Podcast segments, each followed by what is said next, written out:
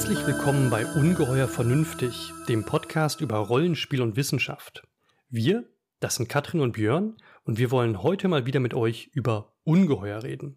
Konkret über Ungeheuer bei einem Autor, über den wir komischerweise bisher fast noch überhaupt nicht geredet haben, ne, Katrin? Ja, das kann man gar nicht verstehen, wie das überhaupt möglich ist, da dran herumzukommen. Das Stimmt. Äh, ist sehr schwierig. Das hat uns im Nachhinein echt gewundert, so, ne, weil er so offensichtlich ist. Ja, wir sind immer drum rumgegangen, weil wir einerseits gesagt haben, ja, das ist ein zu großes Thema, das können wir nicht am Rande behandeln. Mhm. Und weil wir gesagt haben, da ist ja auch sehr viel so religiöser Aspekt noch mit drin. Das reicht nicht, wenn wir einfach nur über Monster sprechen. Das ist so ein bisschen zu gewaltig. Wir haben uns immer so ein bisschen drum rumgemogelt, weil wir zu viel Ehrfurcht vor dem Thema hatten und dachten, das Genau. wird zu aufwendig. Deswegen dachten wir, widmen wir dem jetzt mal eine ganze Folge. Es passt nämlich auch, es gibt einen konkreten Anlass dafür. Ja, aber worum geht's Jetzt lass denn mal, eigentlich? ja, lass mal den Olifanten aus dem Sack jetzt. Worum geht's? Sag du, was willst du? Ja, ja, okay, es geht natürlich um Tolkien, Tolkiens Welt, Tolkiens Monster und Ungeheuer, aber vor allem ja, Genau. aus Mittelerde die meisten. Genau. Es geht um Tolkiens Monster, um Ungeheuer in Mittelerde, wie man die so einordnen kann, wie man die verstehen kann, wie man die im Zusammenhang von Tolkiens Schöpfung und seiner Welt sehen muss. Das wollen wir euch ein bisschen näher bringen. Und ähm, da können wir uns ja direkt die Frage stellen, wie hat uns Tolkien eigentlich geprägt? Ich weiß gar nicht, wann hast du Herr der Ringe zum ersten Mal gelesen? Es ist sowieso bei mir immer ganz schwierig. Ich kann mich immer ganz schlecht an, an Lebensabschnitte von mir erinnern, wann die genau gewesen sind. Ist, ich habe das nicht so gut.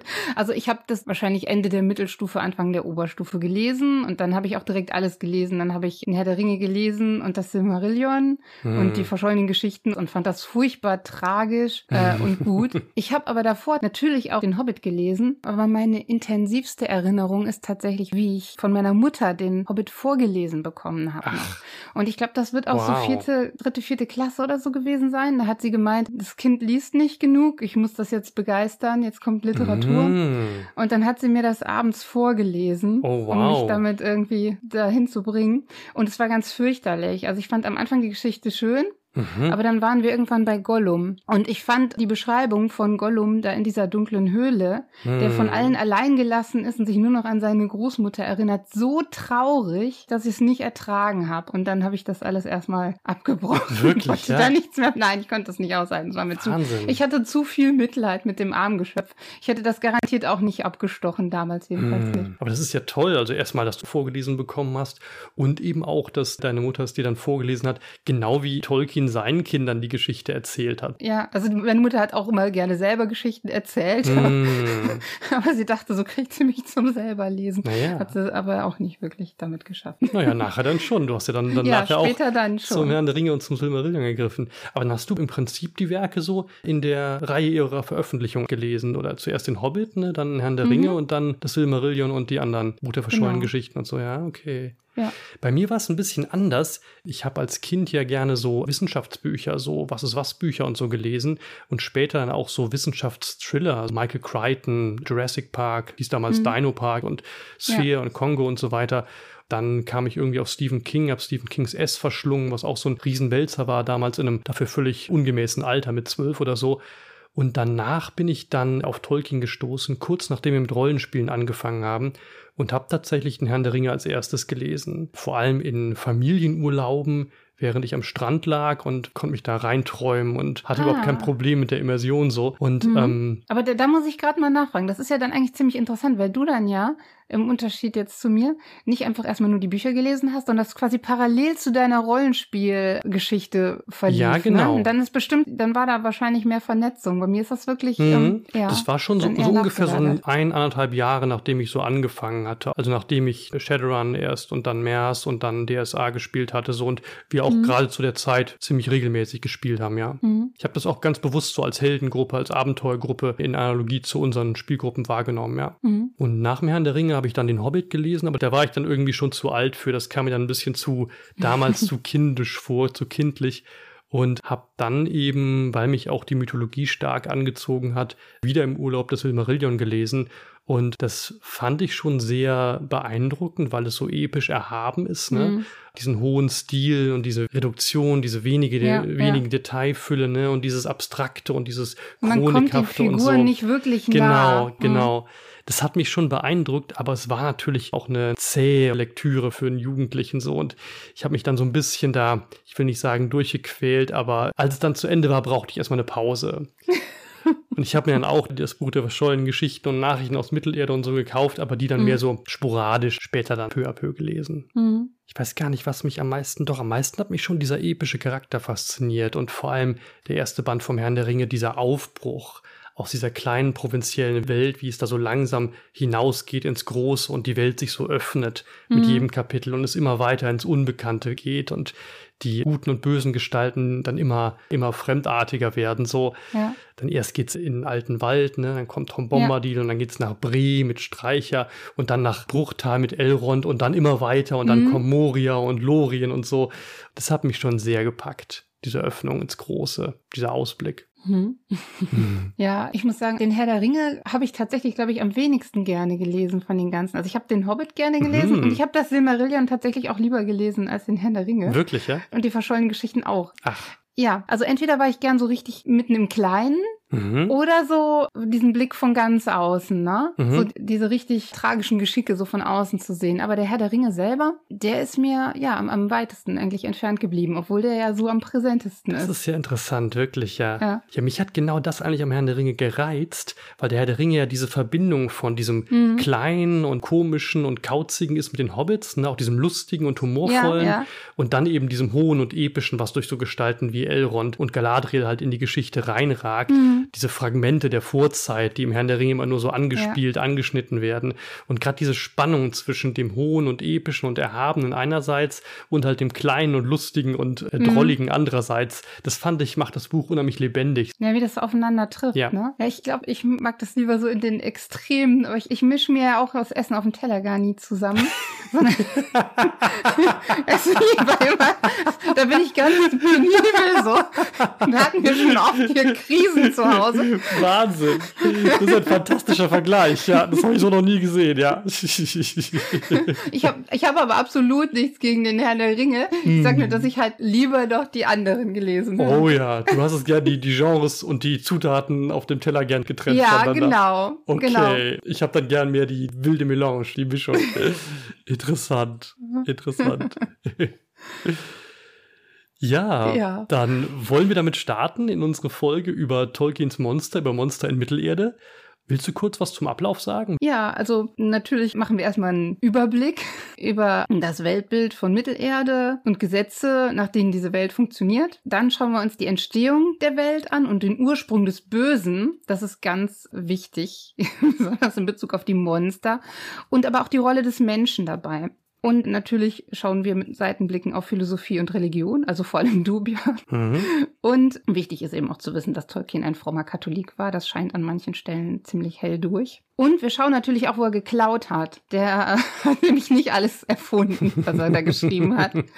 Dabei werden wir dann entdecken, dass er vor allem bei zwei unterschiedlichen Konzeptionen des Bösen geklaut hat und die er eben da auch verwendet, mhm. nebeneinander in seinem Werk und es da auch so gewisse Spannungen gibt bei dieser Herleitung des Bösen. Ja. Und diese eben auch die Darstellung der Monster an sich beeinflusst. Danach schauen wir uns dann noch verschiedene Gruppen von Monstern an, die in den Romanen vorkommen und wie sie diese Vorstellung des Bösen verkörpern. Dann schauen wir uns natürlich Rollenspiele an, denn wir wollen auch schauen, wie ist das in Rollenspielen umgesetzt. Das ist dann vor allem dein großer genau. Auftritt, ja, da Da habe ich mich ein bisschen aus. eingelesen ja. und äh, auch ein bisschen schon vorher gespielt, was es da so gibt und schauen dann, wie stehen die im Verhältnis zu Tolkiens Werk und wie werden da auch seine Konzeptionen vielleicht umgesetzt, wie scheint das da in diesen Rollenspielen durch. Mhm. Und überlegen uns vielleicht auch selber, wie könnte man damit noch arbeiten und wie kann das einen inspirieren.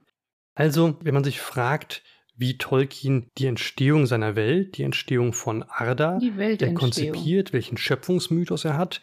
Da muss man eigentlich vor allem ins Silmarillion schauen und ins Buch der verschollenen Geschichten. Dort gibt es nämlich die Ainu Lindale, die Musik der Ainur. Das ist im Wesentlichen sein Schöpfungsmythos. Und ja. der beginnt eigentlich so, dass noch vor der Entstehung von Ea, das ist die erschaffene, geschaffene Wirklichkeit, ne, das, was tatsächlich seiend ist, mhm. der monotheistische Schöpfergott, das ist Eru oder Ilúvatar, dass der aus seinen göttlichen Gedanken die Ainur entstehen lässt. Mhm. Die Ainur, das sind körperlose Wesen, Geister, welche also das Feuer der ewigen Flamme, ich weiß nicht genau, wie es auf Deutsch heißt, die Imperishable Flame auf Englisch, in sich tragen, das also Ilúvatar dazu befähigt, Leben zu erschaffen. Mhm. Also dieses Feuer ist irgendwie mit diesen Gedanken quasi synonym oder verbunden, ne?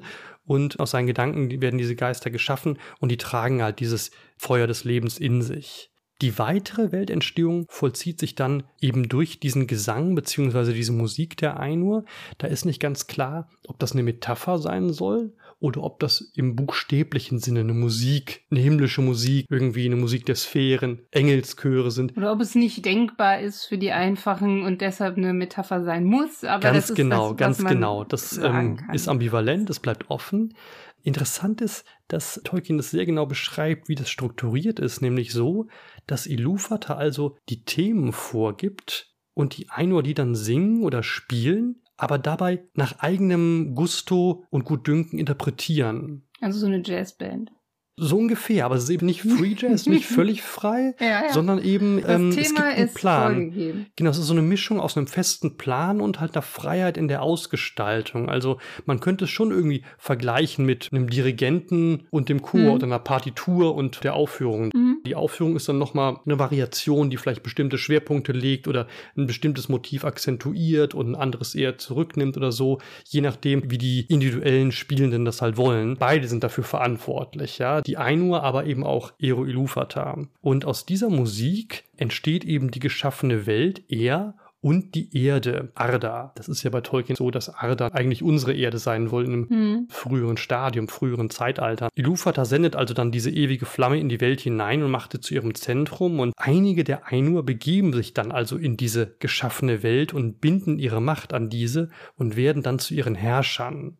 Sie nehmen dann auch körperliche Gestalt an und diese mächtigen Ainur, die sich in Arda niederlassen, das sind dann die Valar, die Mächte dieser Welt. Mhm. Die Valar, die kann man sich so als Mischung zwischen christlichen Erzengeln und den olympischen Göttern der griechischen Mythologie vorstellen. Mhm. Das ist halt so ein polytheistisches Götterpantheon, ne?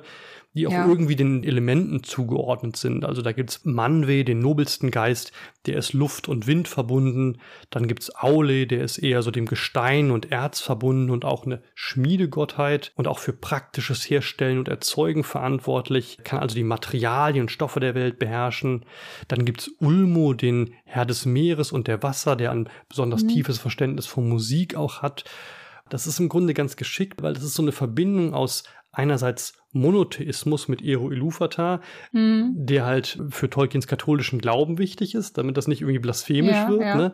Und andererseits Polytheismus, der halt dann für mythische Geschichten doch irgendwie besser geeignet ist, damit die Götter irgendwie agieren können und auch ein bisschen sichtbar sind mhm. und, und anthropomorpher, vorstellbarer sind. Ne? Ero Ilúvatar schwebt ja so sehr über den Dingen, ist zu abstrakt, ne? da kann man nicht so viel machen. Also deswegen mhm. ist es so eine ganz geschickte Mischung, Kopplung von Monotheismus und Polytheismus bei Tolkien in der Schöpfungsgeschichte. Und die Valar, die bilden dann in einem zweiten Schritt mit ihren von Ilúvatar gegebenen Fähigkeiten diese Welt, also Arda, weiter zu einem wohnlichen Ort. Zum Beispiel Manwes Frau Varda, die erschafft die Sterne und so weiter. Dann gibt's auch noch die niederen Ainur, das sind die Maya, das sind große Geister, mhm. die fungieren also als Gehilfen bei einzelnen Aspekten der Welterschaffung. Und so entwickelt sich dann die Welt im Einzelnen. Das ist also in groben Zügen der Schöpfungsmythos von Tolkien. Und wenn man sich jetzt die Philosophie anschaut und fragt, wo es da Parallelen und Analogien gibt, dann fällt er natürlich zuerst die griechische Philosophie ein. Grundsätzlich sind Schöpfungsmythen für die griechische Philosophie eher untypisch, weil in den meisten philosophischen Entwürfen der Antike angenommen wird, dass der Kosmos schon immer existiert. Nimmt auch Aristoteles meinetwegen noch an, deswegen gibt es eigentlich wenige Theorien der Weltentstehung. Eine erste sehr prominente gibt es bei Platon in seinem Dialog Timaios. Da stellt er sich vor, dass es also einen sogenannten Demiurgen gibt, einen Weltbaumeister, mhm. der also die Welt mit Hilfe der Ideen im Rückgriff auf vorgefundene Materialien schafft. Also er lässt die Ideen in die Materialien eingehen und erschafft daraus die Dinge, Individuen und Wesen der Welt. Das ist alles so ein bisschen nach der Analogie von Handwerker und Werk gedacht. Ne? Ein Handwerker, ja, der ja. quasi Materialien, Werkstoffe nimmt und dann mit seinen Werkzeugen und mit seinem Wissen, wie man halt bestimmte Dinge schafft, zum Beispiel einen Stuhl erzeugt ne? oder ein Schwert mhm. oder irgendwas. Und nach dem Modell arbeitet halt auch der Demiurg, der Weltbaumeister, heißt nicht umsonst Baumeister, bei der Erschaffung der Welt. Dagegen, um jetzt mal ein ganz anderes Modell aufzumachen, steht halt die Schöpfungsgeschichte im Christentum, also in der Genesis im Alten Testament. Da ist es so, dass Gott aus dem Nichts schafft, dass Gott quasi ja. nicht auf vorgefundene Materialien zurückgreift, weil es noch gar nichts gibt, sondern die Welt allein durch einen bloßen Willensakt aus dem Nichts erschafft, ins Sein ruft, ja. Aus absoluter Freiheit. Und mit Blick auf Tolkien könnte man jetzt fragen, wem er da näher steht, ja? Ob also Ilúvatar oder die Ainur für ihre Weltschöpfung auf vorgefundene Materialien zurückgreifen, wie Platons Demiurg, oder eher aus dem Nichts erschaffen, so wie der christliche Schöpfergott.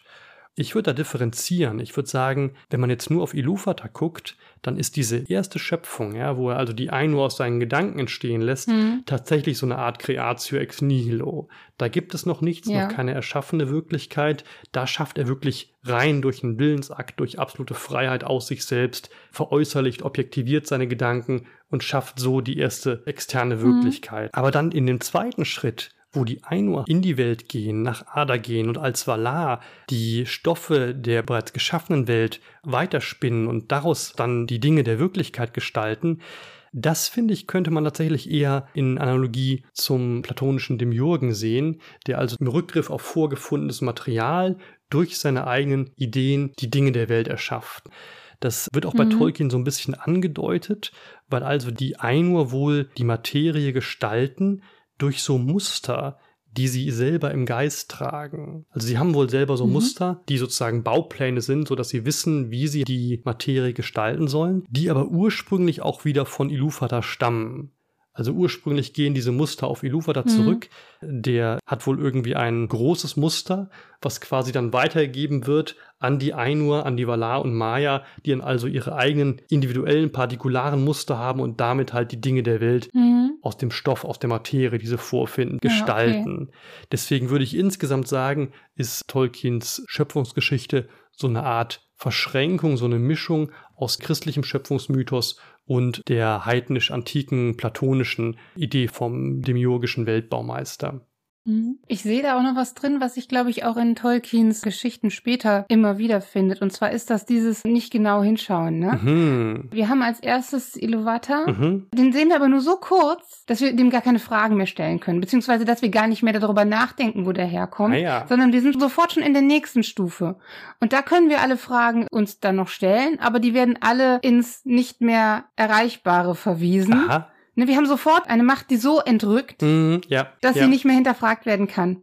Und damit sichert er sich ein bisschen ab. Ich finde das super clever. Mm. Und das ist ja auch etwas, was er sonst häufiger in seinen Geschichten macht, wodurch die ja auch wirken, ne? dass das wirklich große und mächtige einfach so entrückt ist, ja.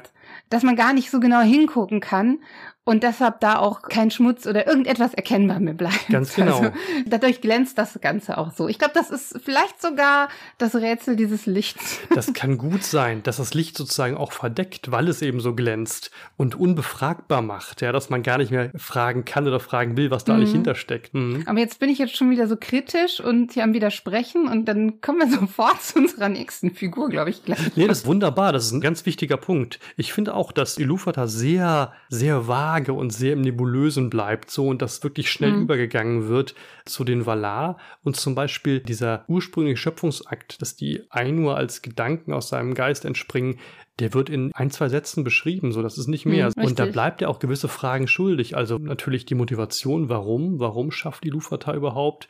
Warum entäußert er hm. sich? Ja, könnte ja auch bei sich bleiben, wenn er in sich vollkommen ist und sich selber genug ist.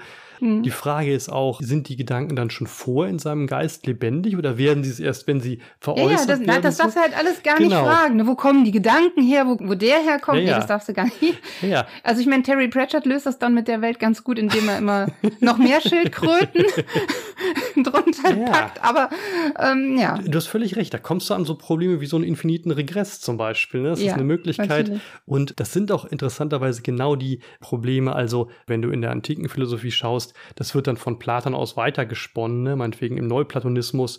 Bei Platon ist es noch so beim Demiurgen, da ist nicht ganz klar, ob die Ideen im Geist des Demiurgen sind. Wahrscheinlich sind sie eher außerhalb und er greift darauf irgendwie zurück. Das bleibt so unbestimmt. Im Mittelplatonismus gibt es eine große Diskussion, also so in ersten ein, zwei Jahrhunderten nach Christus, wo die Ideen eigentlich sind. Ja, die platonischen Ideen, sind die jetzt im Geist, im göttlichen Geist oder sind die außerhalb? Und dann mhm. wird dann irgendwann festgelegt, okay, sie sind im göttlichen Geist. Und bei Plotin, also dem Begründer des Neuplatonismus, ist es dann schon so, dass die Ideen im göttlichen Geist sind und da wirken und da lebendig sind, ja. Und das ist dann Teil dieses Prozesses der Weltentstehung eigentlich. Mhm. Aber genau die ganzen Fragen, die du jetzt an Tolkien richtest, die stellen sich da auch. Und die stellen sich insbesondere mhm. dann mit dem Übergang zum frühen Christentum, weil das übernimmt dann natürlich ganz viel aus dem Neuplatonismus. Also bei Augustin, der klaut ganz viel von Plotin und das wird dann alles christlich umgemünzt und mit biblischen Geschichten, insbesondere mit dieser Logos-Metaphysik aus dem Johannesevangelium verwoben, weil es ist ja so, das frühe Christentum hat ja keine Philosophie die haben ja quasi die biblischen Geschichten, aber die haben keine Philosophie und die stehen in einer gewissen Konkurrenz zu anderen religiösen mhm. und religionsphilosophischen Strömungen der Spätantike, zum Beispiel der Gnosis, mhm. die halt auch so ein bisschen philosophische Muster und Argumente haben. Und damals gab es so einen ganz pragmatischen, auch politischen Kampf um Glaubwürdigkeit. Ne? Welches System, welches Glaubensmodell überzeugender wirkt auf die Menschen, die halt nach Orientierung suchten. Und damit man die Leute überzeugen konnte, musste man halt ein möglichst geschlossenes Glaubenssystem vorweisen können und dann auch argumentativ begründen können, warum irgendwas so ist oder so und nicht irgendwelche mhm. Inkonsistenzen oder Leerstellen haben. Und dafür war es halt wichtig, dass man irgendwie erklären konnte, warum Jesus Gottes Sohn war. Dafür ist der Mythos da. Natürlich. Der Mythos oder eben dann die Philosophie. Und was die frühen Christen halt gemacht haben und die Kirchenväter, die haben halt auf die griechische Philosophie zurückgegriffen und sich da mhm. bedient. Und haben halt das alles genommen und christlich umgemünzt und damit halt versucht, die biblischen Geschichten und die christlichen Mythen sozusagen zu erklären dann wurden die biblischen Geschichten mit so einer antiken, platonisch, neuplatonischen Metaphysik und Kosmologie unterfüttert und gestützt, mhm. ja. Und dadurch halt zu einer gewissen Konsistenz sind die angeronnen. Also die wurden quasi ein geschlossenes Glaubenssystem und damit zum Beispiel hat das frühe Christentum sich gegen die Gnosis durchgesetzt. Weil die Gnosis das nicht so mhm. schnell geschafft hat. Die Gnosis hat irgendwie eine Menge versponnene Ideen gehabt, aber die nicht zu so einem einheitlichen Glaubenssystem zusammenfügen ah, okay. können. Und damit ist dann im dritten Jahrhundert quasi die Gnosis immer mehr zurückgefallen und immer unpopulärer geworden. Vorher sind die ja so als Sekten da durchs Land gezogen und haben ziemlich viele Anhänger gemacht. Aber dann irgendwann, so im dritten Jahrhundert, sind die dann halt langsam ausgestorben. Und dann war halt das Christentum, mhm. wurde es populärer. Ich sage das alles nur, okay. um zu zeigen, ne, wie wichtig das war für das frühe ja, Christentum. Wie der zentrale Punkt eigentlich ist, ne? Und wie sehr das da auch reinspielt. Ganz genau. Mhm. Die hatten ein ganz existenzielles, überlebenswichtiges Interesse daran, sich selber mit griechischer Philosophie, die sich anzueignen, um das eigene Glaubenssystem zu stützen, damit das auch andere Leute überzeugt. Und deswegen mhm. ist die frühchristliche, ja, man kann sagen, Theologie sehr stark dann von der platonisch, neuplatonischen Philosophie geprägt. Und da sieht man halt, dass genau diese Fragen wiederkehren. Also da hast du dann wirklich einen Schöpfergott, mhm. mhm. der die Welt erschafft und dann versuchen die es, also modeln sich halt so auf Plotin und bedienen sich dann da und dann tauchen halt genau die Fragen auf, von denen du auch gerade gesprochen hast. Mhm.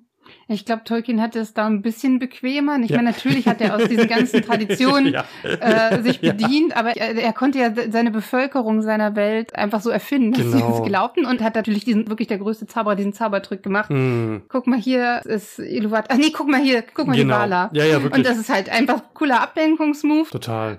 Schwenkt den Scheinwerfer rüber, ne, und dann ist man schon auf Ada so und bei der Gestaltung der Welt, die dann doch sehr heidnisch eigentlich, so wie im griechischen Mythos eher mhm. funktioniert funktioniert. Ja. Und dann ist Ilúvatar schön aus dem Blickfeld, ja. Ja, und da geht es dann weiter. da geht es dann weiter, genau. Ich kann noch kurz, um es ein bisschen zu differenzieren, eine andere Parallele nennen, die ich gerade übersprungen habe, die aber auch sehr nahe liegt, nämlich den aristotelischen Hylomorphismus. Das klingt wahnsinnig zungenbrecherisch und kompliziert, ist aber eigentlich ganz einfach.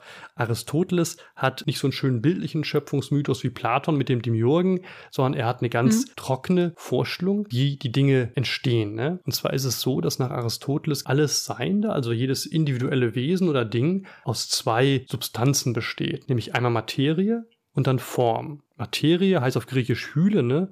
Und Form ist auf Griechisch Morphe, deswegen Hylemorphismus. Und die Idee ist immer, dass dieses erste Prinzip, die Materie, so eine Art formloser Stoff oder Prägematerial ist. Materie, davon kommt das Wort Mater, also das Wort Mutter, ja. Mhm. Hyle bedeutet ursprünglich Holz und Morphe eben Form. Damit sind also Ideen, rationale Bestimmungen gemeint, so eine Art organisierende Prinzipien, die quasi strukturieren, Form geben, begrenzen. Ne? Mhm. Und die Idee ist, dass formlose rohe Materie da ist als Prägemasse und die Ideen dann in sie eingehen und die quasi prägen, bestimmen, formen.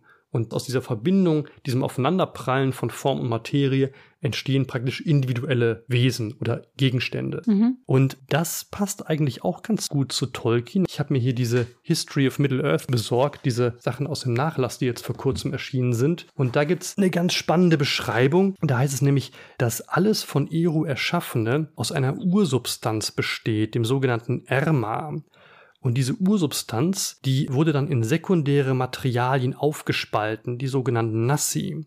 Und diese sekundären Materialien, die werden dann später, also nicht unbedingt zeitlich später, aber entwicklungslogisch später, durch die geistigen Muster der Valar, also diese Ideen oder Formen, zu individuellen Dingen und Wesen gestaltet, denen also dann so ein rationales Formprinzip innewohnt.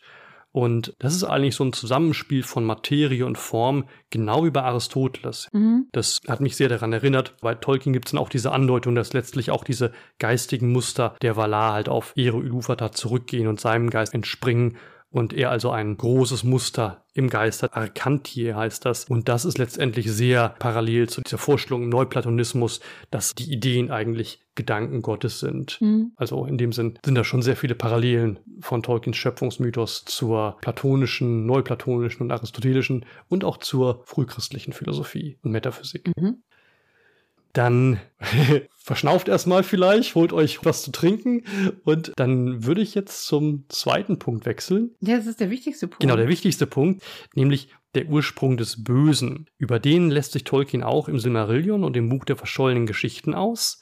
Und da können wir direkt anknüpfen an die Schöpfungsgeschichte. Denn da heißt es, dass also noch vor der Entstehung der physischen, erschaffenen Welt, also eher Melkor der mächtigste und klügste der Ainur und Bruder Manwes, sich aufmacht, um die ewige Flamme zu finden und selbst Leben zu erschaffen. Das ist also sein Motiv, ja. Er will selber Leben erschaffen. Ah, der Prometheus. Ja, genau, ja. genau. Das ist sicher nicht zufällig verwandt mit Prometheus, der also nach dem Licht der Götter, der das Feuer rauben will, und auch mit Luzifer, also der Lichtbringer. Mhm. Ich fand das immer sehr spannend, dass in der griechischen Mythologie Prometheus eigentlich eher positiv besetzt ist, als Freund der mhm. Menschen, ja, der den Göttern das Licht rauben will und den Menschen geben will als Geschenk. Mhm. Und in der christlichen Mythologie halt auch der Lichtbringer, also Luzifer, ja. dann eben Satan wird, dass das also dann so negativ besetzt ist. Das ist halt ein, eine ähnliche mythische Figur, die dann aber uminterpretiert wird. Ja. Und das fand ich halt. Aber die Voraussetzungen sind die gleichen. Ja, also die Figur ist, ist die gleiche, aber das Weltbild, in dem sich die Figur bewegt, ja. ist total umgekehrt. Die Bewertung. Ja, genau, die mhm. Bewertung ist total anders. Ja, das fand ich eben immer irre. Genau, und natürlich findet er diese Flamme nicht, da sie bei Ilúvatar ist, Jedenfalls Melkor ist schon da vor der Erschaffung der Welt und er begehrt schon auf, er rebelliert schon, er kocht schon sein eigenes Süppchen und er hat halt eigene. Er singt nicht immer so, wie er singt. Genau, er hat, er hat schon eigene Pläne und das ist es nämlich, das ist es. Als die Musik der Einur beginnt, da mischt sich Melkors Stimme hinein, aber als Dissonanz. Und sie tönt halt mhm. halt nicht in Harmonie mit den anderen Stimmen im Chor, sondern sie ist ein Missklang in diesem Chor der Stimmen. Und das ist halt ganz interessant, weil wir gerade auch davon gesprochen haben, dass die Ainu eine relative Freiheit in der Ausführung des Themas, das von Ilufa da vorgegeben wird, haben. Die haben sie und diese relative Freiheit nutzt oder missbraucht Melkor, um halt seinen mhm. Missklang zu produzieren und in die Welt reinzutönen, ja, reinzustrahlen. Also er missbraucht mhm. seine Freiheit und stört damit das Konzert der Ainur und die hören diesen Missklang, können ihn aber auch nicht aufhalten. Mhm. Das ist böse als die Freiheit des Einzelnen. Würde ich so interpretieren, genau. Der Preis der Freiheit sozusagen. Und später, als dann die Valar und Maya, wie wir eben gehört haben, die geschaffene Welt zu einem wohnlichen Ort weiterbilden, kommt Melkor dann wieder hinzu und sucht die Welt also unter seine Herrschaft zu bringen. Das heißt, diesmal versucht er nicht selber zu erschaffen, eigenes Leben, sondern er versucht, die schon geschaffene Welt jetzt zu unterjochen. Und aus diesem Wunsch entsteht eben der Konflikt mit den übrigen Ainur. Und da haben wir jetzt diese Konstellation, die eigentlich dann immer wiederkehrt, die Valar schaffen und Melkor zerstört oder will zerstören. Und dieser störende Einfluss Melkors führt also dazu, dass die Valar auch ihre Vorstellung von der Welt nicht in vollem Umfang realisieren können, mhm. sondern sich stattdessen Fehler und Makel einschleichen. Also sie versuchen eigentlich die Welt zu gestalten, nach ihren eigenen individuellen Vorstellungen, die halt dann letztendlich doch von Iluvatars Plan vorgegeben werden. Aber sie werden da gestört durch Melkor, der immer wieder das sozusagen erschüttert und sich dazwischen drängt. Und deswegen mhm. gibt es also Marke in der Welt und Unvollkommenheiten. Das ist also soweit der Ursprung des Bösen bei Tolkien. Und ich habe jetzt wieder geguckt, wo findet man da Parallelen in der Philosophie. Und tatsächlich ist es so, dass in der antiken Philosophie, insbesondere halt auch wieder bei Platon, es eigentlich ausschließlich negative Bestimmungen des Bösen gibt. Ich muss das jetzt wieder, sorry für die Haarspalterei, qualifizieren. Es gibt negativ in verschiedenen Sinnen. Ich meine negativ jetzt in einem privativen Sinn, das heißt als Abwesenheit. Das bedeutet, das Böse nach antikem, speziell platonischem Verständnis besitzt kein positives substanzielles Sein, sondern lässt sich nur als ein Fehlen von Vollkommenheit oder als Abwesenheit des Guten denken. Mhm. Also das Böse ist keine Substanz, kein Wesen, keine eigene Macht, sondern Abwesenheit von Gutem. Mhm. Ja? Eigentlich gibt es nur Gutes. Das würde jetzt hier in, diesen Anfangsmythos also noch nicht so reinpassen bei Tolkien. Mhm. Dann wäre es, also wenn Tolkien jetzt in diesem Sinne es geschrieben hätte, wäre es vielleicht dann eher ein Ort der Stille, wo keine Lieder gesungen werden. Das ist schön. Und hier haben wir einfach denjenigen, der sich nicht an die Vorgaben hält und anders singt, als ja. er soll. Das ist eine schöne Idee okay. mit der Stille, ja. Ich glaube, bei Tolkien wird tatsächlich gar nicht gesagt, woher Melkor eigentlich kommt. Der ist einfach da. Ne? Ja. also der ist nicht zufrieden, der will es anders ja. machen. Der ist einfach schon da und ist auch schon von Anfang an der mächtigste und klügste und stört direkt. Aber es wird nicht gesagt, wie ja. er dazu kommt. Warum ist er nicht so friedlich wie Mann? Ja, also als Pädagogin kann ich einfach sagen, der ist unterfordert. der braucht einfach eine größere Aufgabe. Der kann den anderen ein bisschen helfen, die es nicht so gut hinkriegen. Super. Fantastisch, oh Mann. Also wenn ich meine Welt erschaffe, oh, das ist genial. Mache ich das richtig? Du, dafür gebe ich dir den nächsten Drink aus. Das war so, so genial, die Idee. Hatten bestimmt schon andere. Nee, das ist super, ja. Weil mich hat mich echt gewundert, dass Melko einfach da ist und direkt stört. Also es ist wirklich total interessant, dass du das mit der Musik und mit Stille als Abwesenheit von Musik so nennst, weil es nämlich in der antiken Philosophie, speziell auch wieder im Neuplatonismus, eine ganz prominente Lichtmetaphorik gibt. Da wird also eher auf den Gegensatz nicht Musik und Stille oder laut und leise, sondern hell und mhm. dunkel oder Licht und Schatten sich konzentriert. Wenn die versuchen, diese Idee vom Gut und Böse zu illustrieren, dann heißt es dann immer, das Böse ist so ähnlich wie die Dunkelheit, die aber auch nur Abwesenheit von Licht ist. Also so wie das Licht der Sonne nicht hinter den Stein dringt und deswegen es da dunkel ist, so ist das Böse halt die Abwesenheit des Guten. Also mhm. es ist keine eigene, es gibt keine substanzielle Finsternis, kein Stern, der was Dunkles ausstrahlt, sondern das Dunkle ist halt ja, nur das, wo die Sonne, ja. wo das Licht nicht hinkommt. Ne? Nicht hinkommt, ja. Diese Lichtmetaphorik ist da ganz prominent. Die wird natürlich dann auch vom Christentum übernommen und halt überhaupt diese ganze Auffassung, diese privative, negative Bestimmung des Bösen als Fehlen, als Abwesenheit des Guten, die wird halt quer durch den Platonismus transportiert, in der Spätantike von Boetius übernommen und dann von Augustin ins frühe Christentum eingespeist. Bei den Kirchenvätern heißt es dann überall, dass das Böse eine Privatio Boni ist, also eine Abwesenheit, ein Fehlen des Guten. Ne? Mhm. Und dazu passt eigentlich auch die Vorstellung, dass im christlichen Denken der Teufel kein gleichrangiger Gegenspieler Gottes ist, kein böses Prinzip, sondern ursprünglich eben der mächtigste, der Engel, ne? ganz wie Melkor, aber eben ein Geschöpf Gottes, das dann aus Hochmut sich von ihm lossagt und eben nicht dienen will und deswegen Ungnade fällt, von Gott abfällt und dann in die Hölle stürzt. Also der Hochmut, der Wunsch nach Individualität ohne Bezug zu Gott, der Wunsch nach Autonomie mhm. ist das, was ihn rebellieren lässt und das führt dann dazu, dass er sich von Gott lossagt und dann von Gott abfällt und dann isoliert wird, abgetrennt wird. Mhm. Ja, ist die Frage, wann er quasi ins mhm. Dunkel fällt. Jetzt, jetzt sind wir wieder ganz im Detail, vielleicht können wir es ja auch erzähl. raus. Äh, also, ähm, wenn, ich, wenn ich mir das so vorstelle, ne, er ist ja irgendwann in dem Moment, wo er rebelliert, ne? Das müsste ja eigentlich der Moment sein, wo er sich innerlich schon von Gott oder von Iluvatar oder wie man auch ja. immer abgewendet hat, weil er dann ja schon nicht mehr davon erreicht wird. Ne? In dem Moment äh, fehlt ihm ja was. In dem Moment muss er ja einen ah. Mangel haben. Deshalb muss ja dieses Ablehnen von schon der Mangel sein, wenn wir dabei bleiben, wenn wir nicht das Böse als aktives Prinzip. Also du fragst nehmen, sozusagen ne? nach der Motivation, die ihn eigentlich dazu bringt, sich abzuwenden. Was ist der Grund? Ja, denn solange er noch im Schein ist, kann das nicht ja. passieren. Aber das, jetzt sind wir echt in den Tiefen. Ne? Also eigentlich müsste er ja schon nicht mehr Teil des Ganzen sein, denn solange er dabei ist, kann er sich ja nicht abwenden. Denn also ist er es ja muss sozusagen in der Entwicklungslogik einen Moment geben, wo er noch Teil des Guten ist, sich aber quasi dazu entschließt, sich abzuwenden aus Hochmut oder aus dem Wunsch nach Freiheit. Oder er war im falschen Moment hinter dem Stein. Ich weiß. Das ist echt schwierig. Das ist ein sehr, sehr tricky, sehr schwieriges Detail. Ja, wenn wir nicht hinterkommen, haben sich schon da andere sich, Leute Da haben sich die, die neuplatonischen Philosophen und Plotin persönlich tatsächlich den Kopf drüber zerbrochen und das ist, das ist ziemlich heikel, vor allem was da zuerst war. Das ist dann wieder so ein Henne- und Ei-Problem. Mhm. Also dieser ursprüngliche ja. Impuls, der zum Abfall führt, das ist ganz heikel, wo das eigentlich herkommt. Da ist sogar, glaube ich, in der christlichen und selbst in der neuplatonischen Philosophie, die verschleiern den Moment so ein bisschen, weil das wirklich sehr heikel ist. Ja, ja. Also die Figur ist quasi immer, dass das Böse dadurch entsteht, dass sich irgendwas in diesem Prinzip aus Wunsch nach Autonomie abspaltet und abkehrt, ne?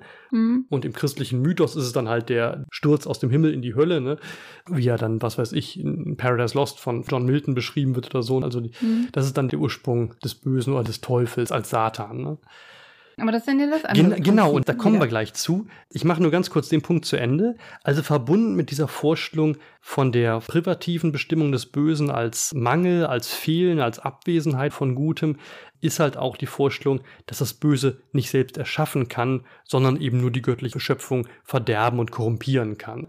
Also der Teufel schafft keine eigenen Engel, keine eigenen Legionen, sondern der korrumpiert göttliche Engel und zieht die auf seine Seite. Mhm und genauso ist es ja bei Melkor auch. Der kann also keine eigenen Wesen schaffen, sondern er schafft die Orks, indem er die Elben also als Schöpfung Iluvatars oder der Valar eben entführt und foltert und mhm. umschafft. Da gibt es auch ein schönes Zitat von Tolkien zu, diese Idee, dass die Hochmut und die Weigerung, sich in die Harmonie der Schöpfung zu fügen und diese Rebellion gegen die göttliche Ordnung und der Wunsch, eigenes Leben zu schaffen, als Ursprung des Bösen gesehen werden müssen.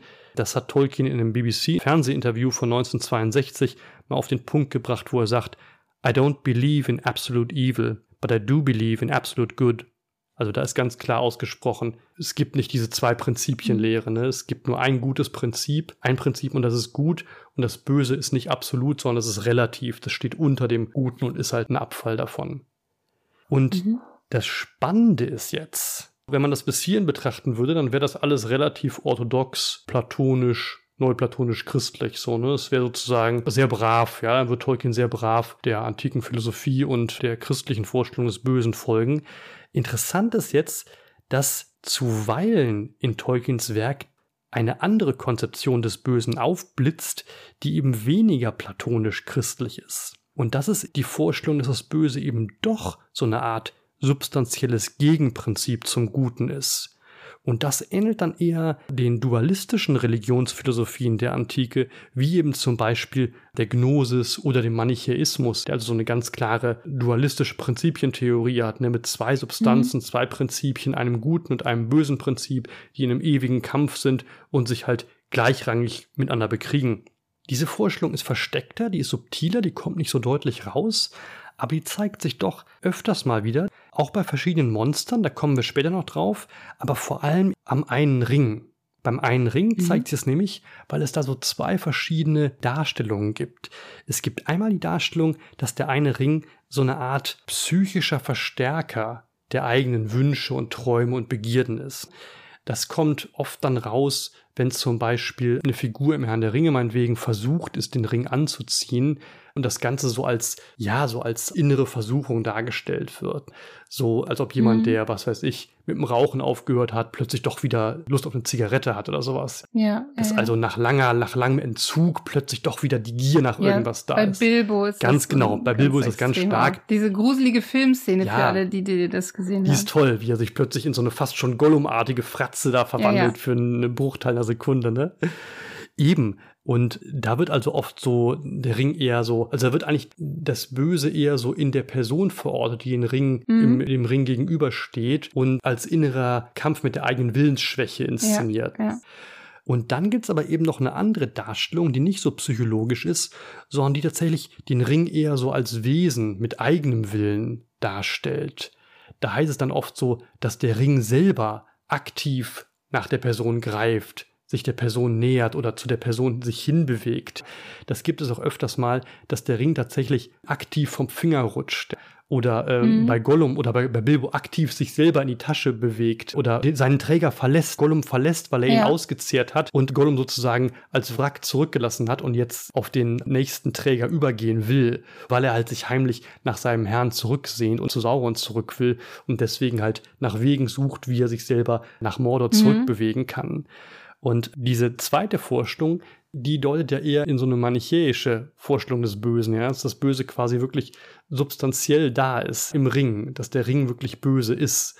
Dass es nicht nur eine, eine psychologische Prüfung für die Person ist, sondern dass der Ring wirklich aktiv als Böses agiert. Der eine eigene Motivation auch hat und ein eigenes Ziel. Ganz auch. genau, mhm. ganz genau. Und interessant ist eben, dass diese zweite, diese eher manichäische Konzeption des Bösen im Verlauf des Buches zunimmt und immer mehr in den Vordergrund rückt, je mehr die nach Mordor kommen.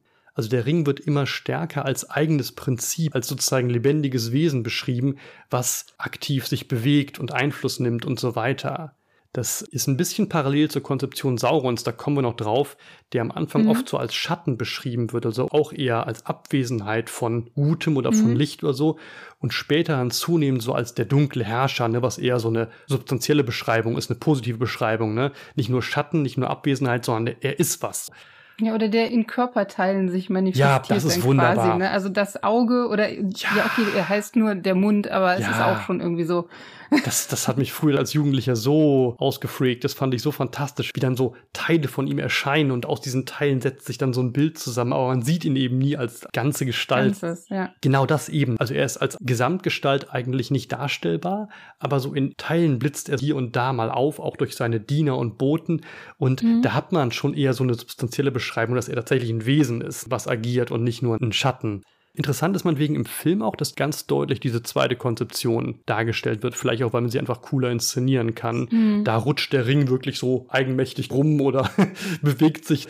Da ist schon sehr deutlich, dass der Ring einen eigenen Willen eigentlich hat und ein eigenes Wesen ist. Mhm. In diesen Aufnahmen, wo der Ring dann so nah gezeigt wird, ist ja dann auch die Sprache. Also absolut. Hat man ja auch diesen Klang der Worte, die man nicht aussprechen soll. Und dadurch ist es ja auch so, als würde der Ring sprechen. Sobald etwas eine Stimme hat, ist das natürlich auch schon mal wieder ein bisschen real realer oder als Wesen auch erkennbar. Ganz absolut. Er hat eine Stimme, Sauron hat ein Auge, Sauron hat einen Mund. Die Nazgul sind seine Hände, seine Finger gewissermaßen. Da fügt sich die Gestalt des Bösen schon sehr stark zusammen. Mhm. Also festhalten können wir vielleicht, dass es bei Tolkien zwei Konzeptionen des Bösen gibt. Einmal als Abwesenheit von Gutem oder von Substanz, von Wesen. Das wäre eher die platonisch-christliche Auffassung und dann eben eher tatsächlich als substanzielles Prinzip, als Wesen, als Macht mit eigenem Willen. Das wäre eher so eine gnostisch-manichäische Vorstellung. Also es wäre quasi Prinzipien Monismus gegen Dualismus. Das Böse einmal als Folge von Willensschwäche, also eine psychologische Ursache, oder eben das Böse als Macht, die von außen eindringt und verführt. Wir haben diese beiden Konzeptionen, die im Herrn der Ringe in einer gewissen Spannung zueinander stehen und am Anfang eher so die erste Fassung so im Vordergrund steht und dann mhm. später so zunehmend die zweite in den Vordergrund rückt, in den Filmen eher die zweite vorherrschend ist und dass beide Konzeptionen sich eben aus antiken Vorstellungen des Bösen herleiten, wobei halt die Konzeption des Bösen als Abwesenheit von Gutem deutlich prominenter ist. Ja, so viel zum Ursprung des Bösen. Und dann mhm. gäbe es noch einen dritten Punkt, auf den wir kurz zu sprechen kommen. Das wäre eben das Menschenbild und das Geschichtsverständnis. Da finden sich auch Informationen zum Silmarillion und eben auch im Herrn der Ringe. Man kann grob eigentlich schon sagen, dass Tolkien einen ziemlich starken anthropologischen Pessimismus vertritt. Das heißt also, für ihn sind Menschen grundsätzlich willensschwach und Hochmut, Habgier, Neid sind zeitlose Eigenschaften des Menschen, die sich in allen Gesellschaften finden und die immer wieder Böses hervorbringen. Das ist quasi im Menschen drin, das lässt sich nicht abstellen, das ist ein Makel, den er hat, da kann man nicht viel dran verbessern. Und alle Versuche, es zu verbessern, führen halt nur zu totalitären Regimen oder zu noch größeren Verbrechen. Deswegen muss man das lassen. Das reflektiert sicher auch Erfahrungen des 20. Jahrhunderts in den Kriegen oder mit den totalitären Regimen. Das ist offensichtlich. Das zeigt sich in Tolkiens Werk ziemlich deutlich, meinetwegen, im Hochmut der Könige von Numenor. Das endet dann ja so im zweiten Zeitalter, dass Sauron also in edler Gestalt nach Numenor kommt und den letzten König der Numenorer, Ar-Pharazôn, mit Schmeicheleien umgarnt und seinen Hochmut befeuert und ihn dazu anstiftet, die göttlichen Gestade Valinors mit Schiffen zu mhm. überrennen und erobern. Das tut er dann auch, lässt sich also aus Willensschwäche darin ein und es endet natürlich verheerend. Die Flotte wird von den Valar vernichtet und als göttliche Strafe wird Numenor dann dem Untergang geweiht und versinkt in den Fluten wie Platons Atlantis. Das ist also mhm. ziemlich deutlich. Und der Hochmut und die Willensschwäche der Menschen zeigt sich ebenfalls in Isildurs Weigerung, am Ende des zweiten Zeitalters ja, den ja. einen Ring ins Feuer des Schicksalsbergs zu werfen. Ne? Da gibt es da diese tolle Szene, dass Elrond also zusammen mit Isildur da in der Kammer von Samadnau im Schicksalsberg steht, wo das Feuer und die Lava ihn umgibt und dann Isildur bittet, den Ring ins Feuer zu werfen. Da gibt es ja dann sogar dieses Meme, ja, wo er ja, es gibt schon Meme davon, steht und sagt Nein, no und sich dann umwendet im wahnwitzigen Glauben, er könnte den Ring irgendwie beherrschen und dem noch was Gutes abgewinnen, aber er wird dann ja kurz darauf am Beginn des dritten Zeitalters direkt von Orks auf dem Weg mit Pfeilen erschossen. Ja, weil der Ring ihn verlässt. Weil der Ring ihn verlässt, genau, weil der Ring ihn selber verlässt, weil er kein, kein würdiger Träger ist. Ja, oder weil der Ring einfach von ihm weg will. Ja, ja, genau. Und dann, dann versinkt er da ganz elendiglich und der Ring versinkt im Anduin in den Fluten. Das kommt ja dann wieder auf im Rat von Elrond, ne, wo die Frage ist, wer den Ring halt nach Mordor bringen soll. Und da sagt Elrond, um Gottes Willen, kein Mensch, ja, Menschen sind willensschwach. die können das nicht. Dann lieber ein Hobbit, ja, einer von dem kleinen, haarfüßigen Volk. Also der Tenor ist immer, man kann den Menschen nicht trauen, kann sich nicht auf sie verlassen. Das belegen seine Erinnerungen. Und das ist natürlich nun ein Gedanke, der nicht so sehr in der heidnisch-antiken Philosophie, also es gibt auch bei Aristoteles Frage nach der Willensschwäche des Menschen, Akrasia und so weiter, aber speziell in der christlich-katholischen Anthropologie ganz prominent ist, die Idee von der gefallenen Menschheit. Ne? Die haben wir ja schon im mhm. Sündenfall und in der Vertreibung aus dem Paradies. Adam und Eva sind zu schwach und essen die, die verbotene Frucht trotz ausdrücklicher Warnung aus Wunsch nach Erkenntnis und bezahlen das eben ja. dann mit der Vertreibung aus dem Paradies. Und auch später dann sind die Menschen wieder hochmütig und Gott vergessen, weswegen die Sintflut kommt und nur Noah gerettet und die Welt verwüstet wird. Und dann gibt es eben die unheimlich prägende Vorstellung der Erbsünde im Christentum. Ja, das ist eines der dunkelsten Mysterien des Christentums, wie, wie Kurt Flasch sagt, ein berühmter philosophischer Medievist. Und die Erbsünde, die halt die Vorstellung hat, dass der Mensch grundsätzlich irgendwie erlösungsbedürftig ist, weil er halt mhm. halt von sich mhm. intrinsisch schlecht ist, ja, und intrinsisch zum ja. Bösen neigt. Kant sagt dann, also Kant ist in der Hinsicht sogar noch ziemlich augustinisch geprägt. Er sagt dann in seiner Anthropologie, der Mensch ist aus krummem Holz geschnitzt, man kann ihn nicht gerade wow. biegen. Jetzt muss ich, muss ich schon mal vorgreifen, denn in The One Ring steht über die Orks, sie sind nicht von Grund auf böse. Ach. Also die kommen besser oh, weg oh, Wahnsinn. als der Mensch in, bei der Kirchenlehre, die du Unglaublich. zitierst. Das ist ja vielsagend. Also das ist wirklich sehr optimistisch, sehr positiv. Da ist die traditionelle christliche Anthropologie sehr klar und Augustin speziell ist da furchtbar rigoros. Also Augustin hält von uns weniger. Wenig, ja. als, als ein Rollenspielhersteller vor den Orks. genau. ich glaube, wir sind auf einem guten Das sagt einiges über unser Selbstverständnis aus, genau. Das ist wirklich ganz massiv. Deswegen sind grundsätzlich erstmal alle Menschen verdammt bei Augustin und manche werden so willkürhaft erlöst von Gott, aber auch nicht, weil sie gute Taten machen, sondern einfach, weil Gott aus, aus undurchsichtigem Ratschluss einfach so will und bestimmt. Da kann man nur darauf hoffen, aber überhaupt keinen Einfluss draus nehmen. Das ist also sehr, sehr drastisch. Ja, das ist also das Menschenbild, die Anthropologie. Und da ist Tolkien mit seinem Pessimismus, der teilweise auch biografisch bedingt ist durch seine Erlebnisse im Ersten Weltkrieg, die Grausamkeiten und das Böse, was er da in den Schützengräben in Flandern in der Schlacht an der Somme erlebt hat, den frühen Tod seiner Mutter, tatsächlich geprägt. Und das ist schon auch ein Menschenbild, was er sehr verinnerlicht hat, was dann da im Herrn der Ringe zum Vorschein kommt. Ja, dann komme ich ganz kurz noch auf das Geschichtsverständnis. Das ist eng mit der Anthropologie verknüpft. Da kann ich dann direkt mit dem Christentum anfangen. Also im Christentum gibt es halt diese biblische Heilsgeschichte ne, oder christliche Universalgeschichte. Das heißt, die Geschichte wird nicht einfach linear als Zeitstrahl vorgestellt, der immer weitergeht, sondern die hat eine ganz feste Form mhm. und da gibt es bestimmte Schlüsselereignisse, die halt die Geschichte sozusagen prägen und zwischen denen sich alles abspielt. Das beginnt also mit der Schöpfung und dann mit dem Paradies. Danach kommt der Sündenfall und die Vertreibung aus dem Paradies und dann kommt die Menschwerdung Gottes durch Jesus Christus Christus, seinen Sohn. Und dann geht es so weiter und zuletzt kommt eben die Apokalypse und das jüngste Gericht. Und mhm. dazwischen spielt sich halt alles ab. Alles, was wir an Ereignissen so erleben, was wir als Geschichte wahrnehmen, das spielt irgendwo zwischen diesen Schlüsselereignissen. Und wenn man das jetzt auf Tolkiens Welt und deren Geschichte überträgt, dann sieht man da schon deutliche Parallelen. Da sieht man halt auch einen monotheistischen Schöpfergott, der die Welt durch seinen singulären Willensakt erschafft ein bisschen unklar ist, die Entstehung der Menschen, die wird nur ziemlich vage beschrieben bei Tolkien. Da weiß man nicht so genau, ob es so eine Art Sündenfall oder Erbsünde gab. Er macht aber ziemlich klar, dass die Menschheit doch irgendwo gefallen ist. Und zwar auch, weil sie sich gegen Eru Ilúvatar aufgelehnt hat. Das beschreibt er hier in Natur und Wesen von Mittelerde. Da gibt es einen ziemlich deutlichen Hinweis darauf. Die Eldar vermuteten, dass eine Katastrophe, womöglich von einem Ausmaß, das zu einer Veränderung der Welt geführt hatte, über die Menschen gekommen war. Eine Katastrophe, die ihre Natur veränderte, vor allem im Hinblick auf den Tod. Als Bestrafung oder Folge einer Katastrophe, die Elder vermuteten, wegen einer Auflehnung gegen Eru. Das ist also ein bisschen ähnlich wie bei Melkor selber oder bei Satan halt mhm. und auch ein bisschen ähnlich wie im christlichen Paradies der Sündenfall. Also es geht wieder um Hochmut, wieder ja. um eine Auflehnung und wieder um eine göttliche Strafe, die daraus folgt. Das wird aber nicht jedenfalls in den von Tolkien selbst publizierten Werken und auch im Silmarillion oder in Nachrichten von Mittelerde nicht genau beschrieben, was damit gemeint ist. Deutlich ist aber, dass dieses Schicksal der Menschheit in starkem Kontrast zu den Elben steht. Denn die Elben sind unsterblich.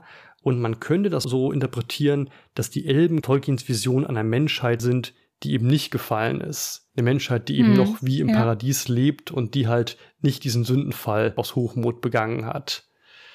Also Menschen haben selbst verschuldet ihre eigene Sterblichkeit und sind gefallen und Elben dagegen unsterblich und nicht gefallen.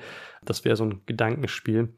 Und es gibt in Tolkiens Welt auch die Vorstellung einer apokalyptischen Endschlacht. Das ist die Dagor Dagorath, die Schlacht am Ende aller Zeiten, wo also Gut und Böse in epischem Endkampf sich bekriegen.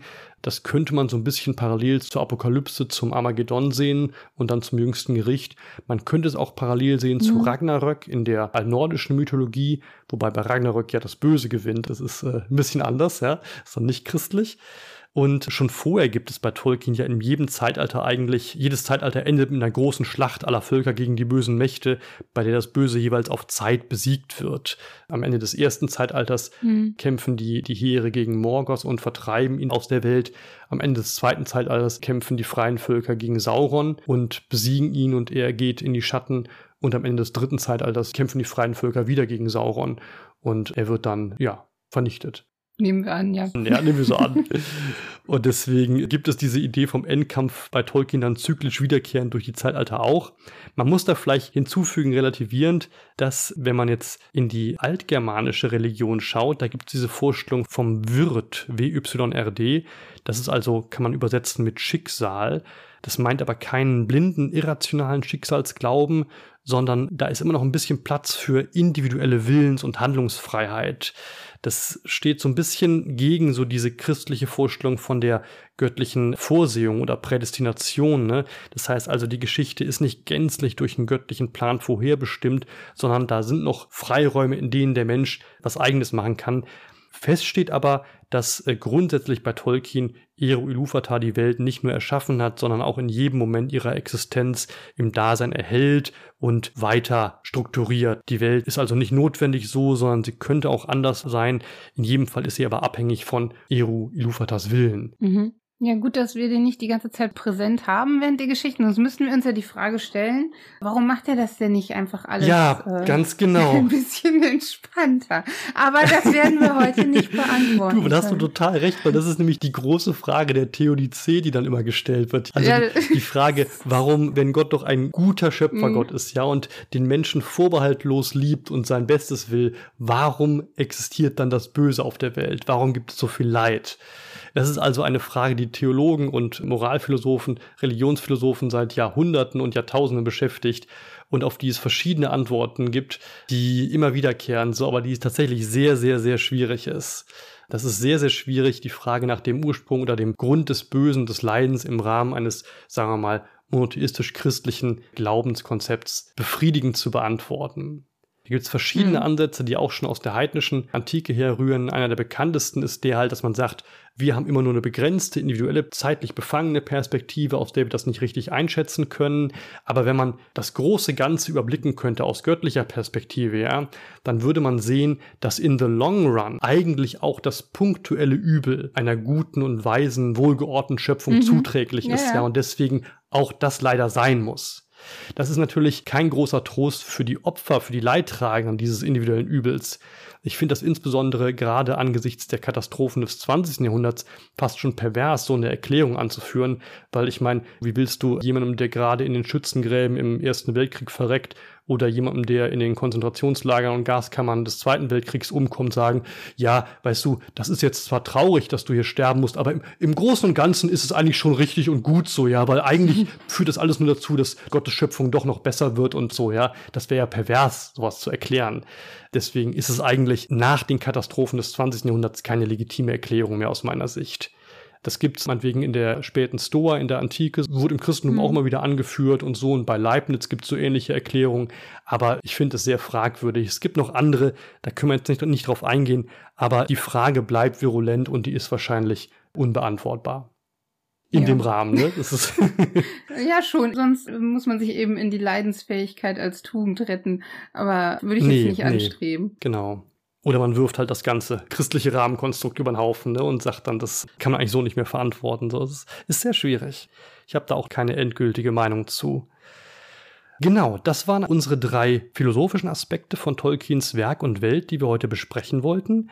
Wir können vielleicht als Fazit noch ganz kurz sagen, dass, wenn man das jetzt so insgesamt anschaut, Fantastik für Tolkien eigentlich eine Verbindung von Heidentum und Christentum ist, von heidnischen und christlichen Einflüssen mhm. und Motiven. Das kam uns jetzt bei der Schöpfungsgeschichte, beim Ursprung des Bösen und auch beim Menschenbild und Geschichtsverständnis vor. Die waren mhm. alle zusammengesetzt oder haben Ideen, Gedanken entlehnt, sowohl aus der antiken ja, heidnischen ja. Philosophie als auch aus dem christlichen Denken. Und diese Vorstellung, dass Fantastik eine Verbindung von Heidentum und Christentum darstellt, die hat Tolkien tatsächlich theoretisch auch reflektiert in seinem berühmten Vortrag über Märchen und Fairy Stories von 1939. Da fragt er eben nach der Bedeutung und dem tieferen Sinn von Märchen und wendet sich halt sehr explizit gegen die Vorstellung, dass Märchen nur so eine Art unverbindliche Flucht in irgendein woanders wären, ja. Mhm. Das Märchen eben Eskapismus wären und so eine Art besserer Zeitvertreib. Im Gegenteil versucht er die Auffassung nahezubringen, dass Märchen und Mythen eben eine ganz existenzielle Bedeutung für den Menschen haben, weil sie nämlich unter anderem die Heilsbotschaft des Neuen Testaments teilen. Das klingt jetzt ein bisschen aus der Pistole geschossen, das muss man erklären. Also, er glaubt, dass der Kern der Märchen in einer sogenannten Eukatastrophe besteht, einer plötzlichen Wendung der Geschichte ins Gute wieder erwarten.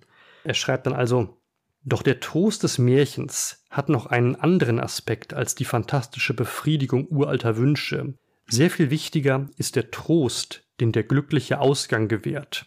Fast möchte ich die Behauptung wagen, dass jedes vollständige Märchen glücklich enden muss. Die eukatastrophische Erzählung ist die echte Form des Märchens und sein höchster Zweck.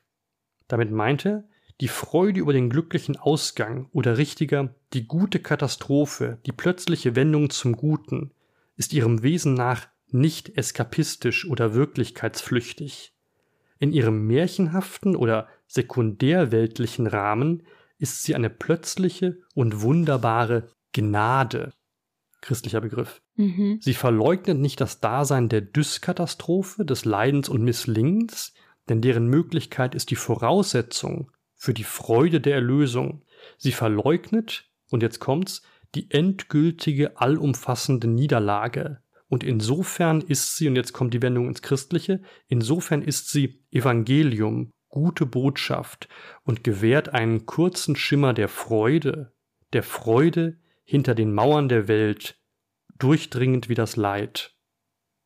Mhm. Das ist es also.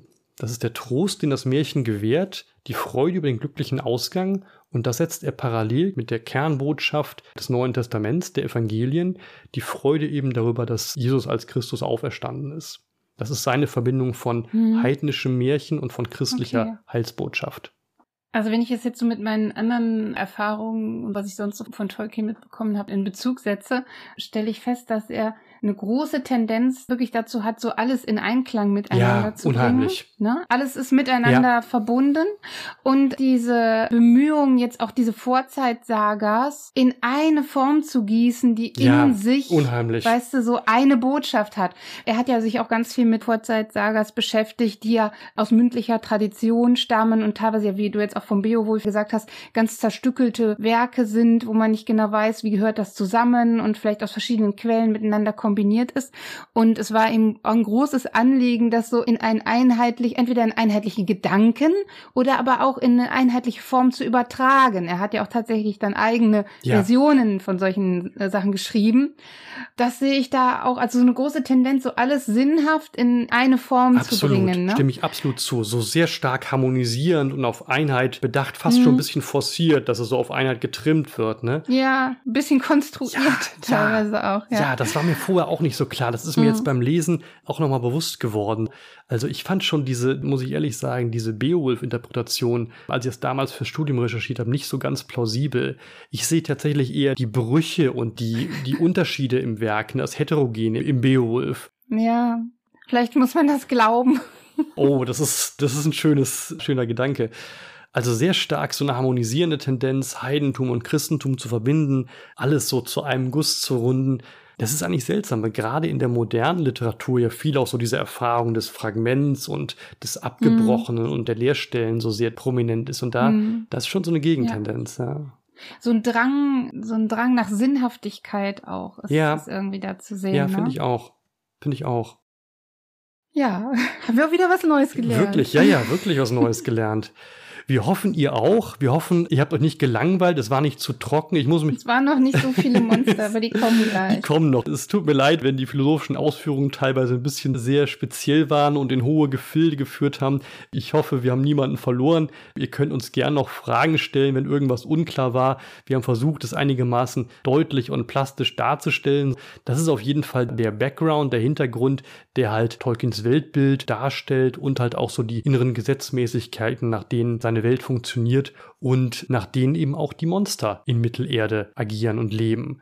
Und auf die kommen wir in der nächsten Folge zu sprechen. Da geht es nun wirklich dann saftig und konkret auf spezielle Monster in Tolkiens Werken. Und da freuen wir uns auch schon drauf.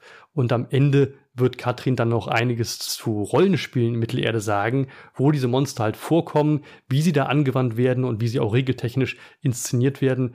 Genau, so viel für die nächste Folge als Ausblick. Wir hoffen, wir haben euch nicht erschlagen, überfahren so. Gehabt euch wohl, bleibt ungeheuer vernünftig und wir hören uns. Bis dann. Tschüss.